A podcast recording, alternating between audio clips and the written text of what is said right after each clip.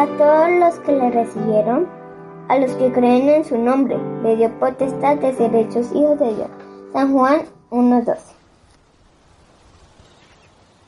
Hola niños, ¿cómo están? Bienvenidos a un nuevo día para meditar. En este día queremos saludar a unos niñitos que son de Argentina. Ellos se llaman Bernabé y Priscila. Les mandamos un gran abrazo, también por supuesto a sus padres, porque sabemos que siempre nos escuchan, al igual que otros niñitos de diferentes lugares. Además, agradecer a todos esos niños y jóvenes que participan en la realización de este podcast, tanto diciendo versículos o en los cantitos, en lo que sea. Gracias a todos ellos y un gran abrazo. Bueno, ¿recuerdan, niños, la historia de Abraham? Si la recuerdan, también sabrán que tuvo un hijo cuando era muy anciano, y el nombre de ese hijo fue Isaac. Aunque vivía en tiendas, Abraham tenía muchas posesiones y animales que criar, y todo lo iba a heredar su único hijo Isaac, a quien amaba.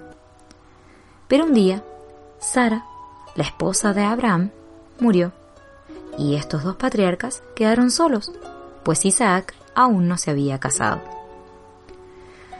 Buen día, Abraham mandó a llamar a uno de sus siervos, de hecho el más importante de su casa, el que administraba todos sus bienes.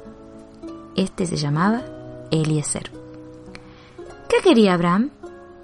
Bueno, él quería que Eliezer, su siervo, viajara a una tierra lejana, donde estaban sus familiares, y encontrara allí una esposa para su hijo Isaac. Así que Eliezer, junto con diez camellos, viajó a ese país lejano. Y luego del largo viaje por fin llegó a destino.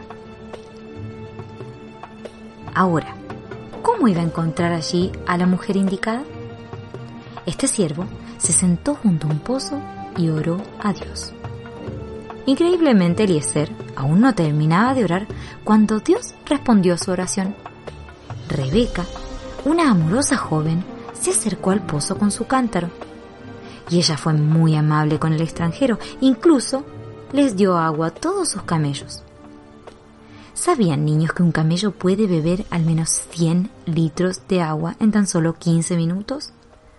Imagínense el trabajo que debió ser para Rebeca.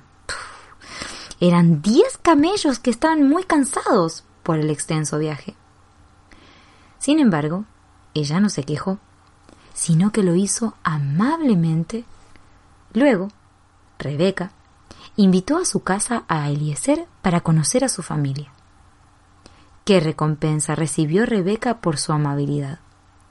Eliezer venía a buscar esposa para Isaac, y ella fue la mujer que Dios había escogido para Isaac, e Isaac había sido el escogido por Dios para que fuese esposo de Rebeca. Niños, ¿no les sorprende la amabilidad de Rebeca?